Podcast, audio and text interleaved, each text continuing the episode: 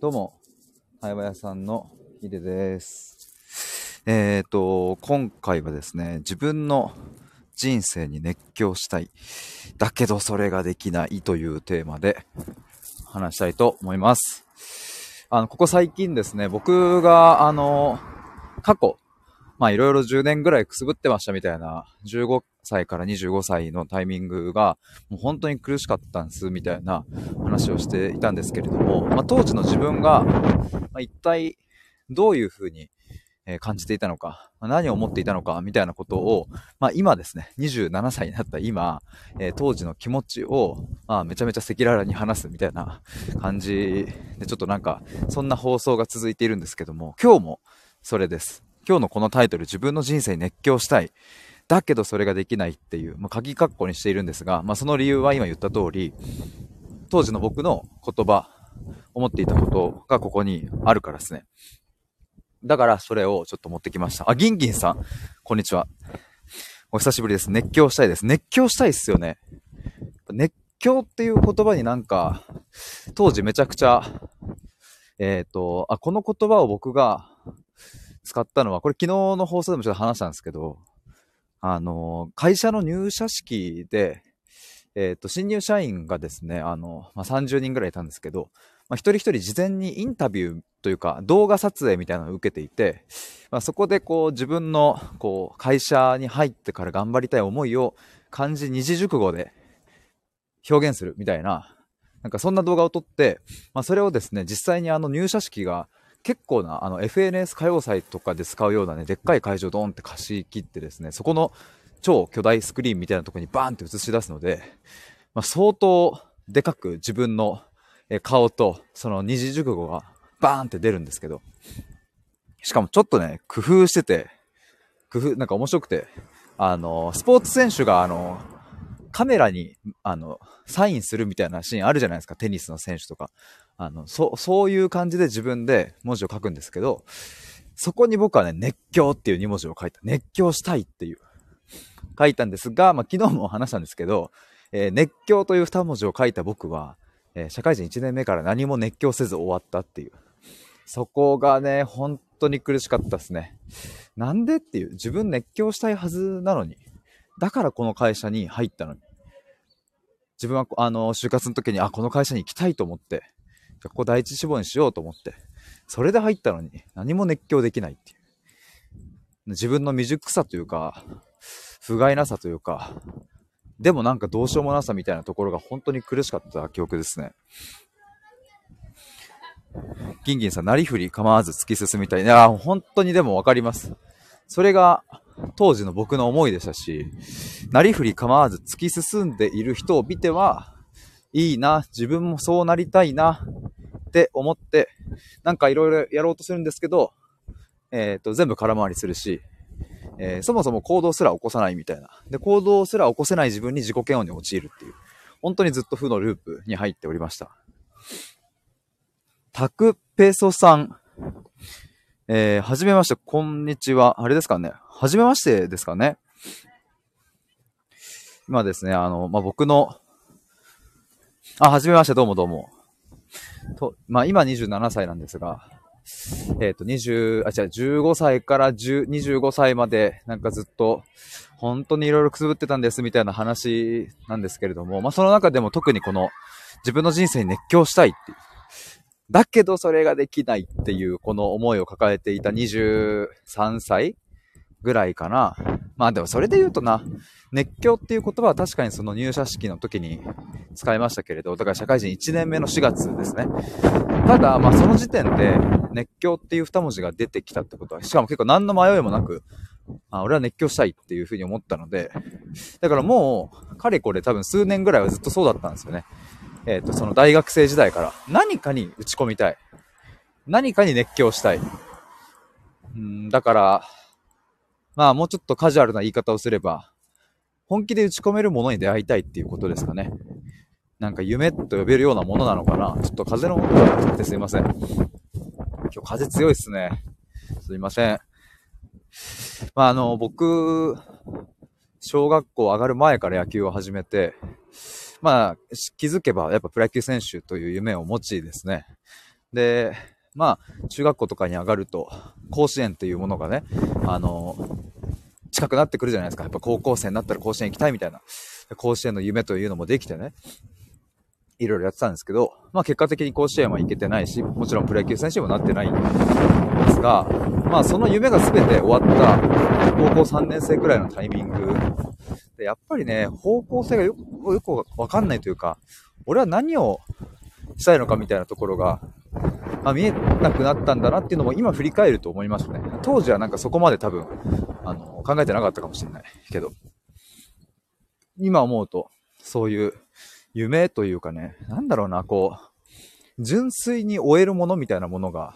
本当は欲しかったんですよね。大学生の頃とか。タク、タクペソさん、俺はなんか面白いことないかなって思ってもう20年以上経つっていう。なんか面白いことやっぱしたいっすよね。その、自分の心が踊っちゃうような感じの。で、気づいたら熱狂してて、なんか気づいたら時間が過ぎちゃうみたいな。なんかね、それを本当にずっと探し求めてて、でもずっと苦しく、苦しかった。できなかったから。なんか思いというかなんだろうな。願望だけある。あの人みたいになりたいとか。俺もこうなりたい。あれやってみたい。いや、やってみたいないな。こうなりたいだな。あの人かっこいいな。あんな風に自分もなれたら楽しいだろうな。って思うんだけど、えー、じゃあ行動を起こすかというと起こさない。なんでっていう。いや、シンプルにこの話だけ聞いてると、いや、なりたいんだったら行動すりゃいいじゃんっていう。行動すれば、結果ついてくるからっていう風なロジックになるとは思うんですけど、違う。その、行動ができないんだっていう。まあ、なんだろうな。まあ、三日坊主っていう言葉が分かりやすいんですかね。まあ、昨日も話していたんですけど、三日坊主にすらならないみたいなことが多かったですね。もう坊主ですっていう、昨日話してたんですけど、三日すらいかないっていう。タクペーソさん、そんでいろいろやってみてどえらい失敗繰り返したと。つまり行動だけしてもダメで、ある程度下調べは必要とのことだね。うん、そうですね。まあ、それはもう間違いないですね。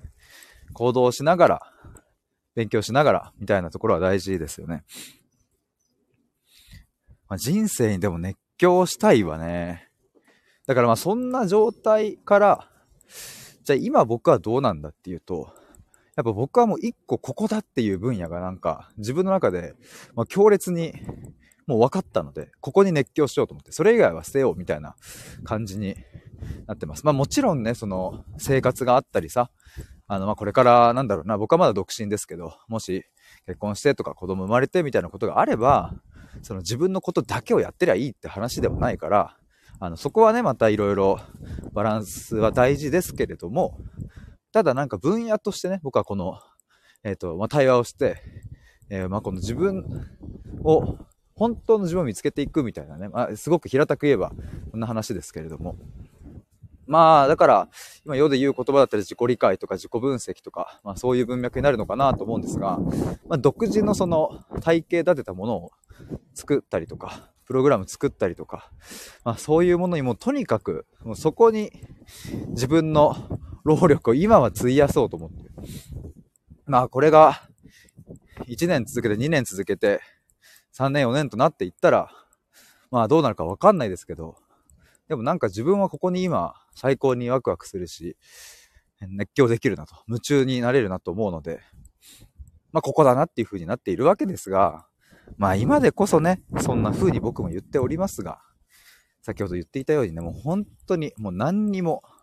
本当にクソみたいな時期がね、長く続いておりましてね。あ、クラリンさん、こんにちは。どうもどうも。今ですね、ちょっと、まあ、この、今回のテーマはね、また、えっ、ー、と、ここ最近話しているように、自分の、あの、過去の話ですね。自分の人生熱狂したいんだけど、それができないっていう、あの、本当に地獄みたいな期間。だろうな、これ何が地獄かって、別にその物理的にね、痛みがあったりするわけでもないし、うん、するわけでもないから、別に普通に生きてるわけですけど、ただなんかね、物理的な痛みよりも痛いものだったなと思います。なんか、やっぱそのできない自分みたいなものに出会うとさ、またかっていう。またお前か。またお前でできない自分登場かよっていう。え、いつになったら始めんのっていうのが、やっぱり、うーん、なんかそういう自分もいたから、それが苦しかったんですよね。で、まあ、この世界はなんか本当に、まあシンプルだなと思うんですけど、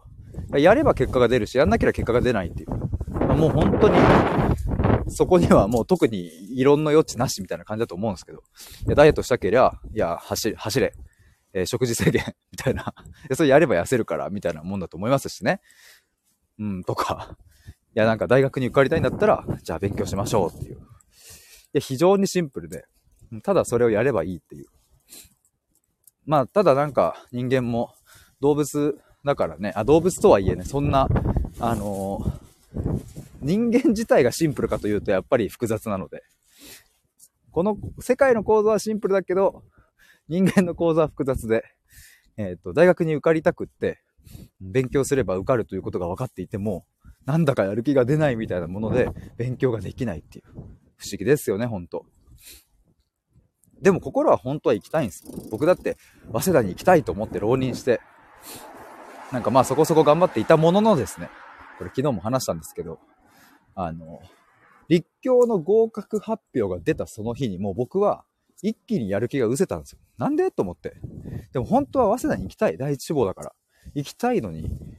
受かった瞬間にもう行っか、みたいな。勉強行っか。めんどくさいわ。やってるふりだけしとこうと思って、やってるふりだけして、一応まあ、えっ、と、受験日当日はですね、一応第一志望だからね、会場に向かうわけですけれど、まあ、なんだろうな。まあ、落ちてもいっか、みたいな感じでやってるんですよ。ないし。不思議ですよね、ほんと人間って。なんでだろうと思って。でもなんか、やっぱりね、本当に悔しいというか、なんだろうな。苦しかったのは、まあ、そうやった簡単になんか、諦めちゃうというか、最後まで続かない自分とかもそうです、そうですし、うん、まあ結局ね、早稲田落ちたっていう通知が来た時に、なんか、悔しくなかったんですよ。全然。まあそうだよなと思って。でもなんかそれも嫌だったんですよね。悔しいとすら感じないっていう。でも多分おそらく分かっていたんでしょうねって思うんですけど、その、頑張って頑張って頑張って、絶対受かるぞって思ってテストを受けに行って落ちた時の痛みとか苦しみが嫌だったから多分そこを避けてたっていう。で、そこを避けてた理由も今はわかる。多分耐えられないというか、やっぱ自分の自己否定の方に走っちゃうから、で、その自己否定の根源を作っていたのは何かっていうと、やっぱり親子関係だったっていう。まあ今はね、そうやって全部こう自分の人生の今までのその振り返ると、そうやってロジックでね、なんかこう繋がっていって、点と点がこう線でね、バーンって繋がってそういうことかってなるんですけど、まあ、当時はそんなところまで考えられてないので、やっぱりね、それが苦しかったですね。だから逃げてた。もうずっと逃げて逃げて逃げまくって。本気になるとかしてない。本気になるのが怖い。これです、多分。本気になってなんかやるっていうことが、ちょっと怖いんですよ、潜在的に。もし失敗したらとか、もし嫌われたらとか、それが怖いんですよね。多分ね、中学生ぐらいのあるあるだと思うんですけど、本気で頑張ろうとしてるやつ、ちょっとバカにしだす傾向あるじゃないですか。え、なんかお前、え、なんかそれ結構ガチでやってんの？へー、へー、みたいな。みたいなさ。いや別に俺なんか特にやることねえから遊んでるだけだし、みたいなやつがちょっとかっこいいみたいなさ、本気でなんか、勉強ガチで頑張ってる俺とか、部活ガチでやってるとか、学校の体育祭ガチでやろうみんなとかさ、学校の音楽発表会、音楽祭、合唱祭をクラスみんなで金賞取ろうみたいな、もうガチでやろうよみたいなやつってちょっとさ、中学生ぐらいだと煙たがられるみたいな、なんかダセえなお前そんな頑張ってみたいなさ、男子はあんのかな？なんかね、僕はあったんですよ、そういうのが。なんとなくね、雰囲気で。だからやっぱね、そっち側にね、どんどんどんどん自分も、なんとなく流されていった感覚はあります。っていうのも、まあ他にもいろんな要因があってですね、あの、流されてったな。クラリンさん、親子関係かと。それはありますね。やっぱありますよね、そういうの。頑張るのダサいっていう。まあでも今の大人の世界でもあるかもしれないですよね。こう、なんか夢とかをさ、いや、俺こういうのなりたいんだとかさ、出せ出せみたいなさ、なんか、いや、お前無理でしょ、そんなのとか、まあ、平気で言う人もいるからさ、なんか、やったこともないのに言うなよっていうのはすげえ思いますけど、まあでも、それを言ってしまう人の気持ちもめちゃめちゃくちゃわかる。なんかその、そういう夢とか目標とかを否定する人の気持ちもすんごいわかるっすね。僕もかつてそうやってね、あの、まあ、人の何かをこう馬鹿にするみたいなことはなかったけど、でもそういうなんか頑張んのってダサいよねみたいな価値観に、やっぱ僕も足一歩入れてたから、そっち側に。だから僕も頑張るみたいなことやめたし、なんかこう頑張ってるのを見せないようにするみたいな、なんか変な歪んだ方向に行っちゃうんですよね。で、そうなるとさ、やっぱ誰の手も借りれなくなるからさ、なんか、素直じゃないっすよね、そういうやり方って。みたいな感じですかね、でもやっぱ。まあでも本当にまあ当時の自分に、うん、まあいい、言えることがあるとすれば、そうだなでもやっぱり僕は今ね、こう、対話みたいなことを軸にしているし、まあちょっとね、あの、そう、今日そういえば開業届出そうみたいな話をしていたんですけども、まあ、屋号どうしようかなと思って、まあ、自分探しの対話屋さんとかその辺でいいかなと思いつつ、まあ、結局対話屋さん何してくれるんだろうなっていうところから、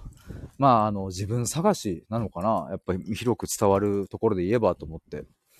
僕的にはね、その、なんかもうちょっと自己探求とかっていう言葉を使いたいんですけど、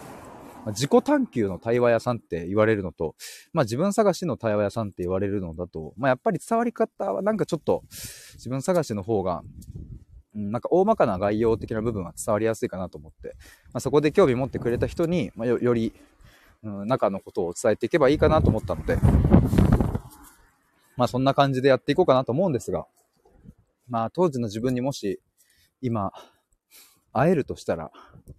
うーん、まあ一旦自分のことを知ってみないっていう かもな。そのあれやってこれやって、うん、頑張ろう頑張ろうみたいなそういうね思いも確かにいいと思うけど、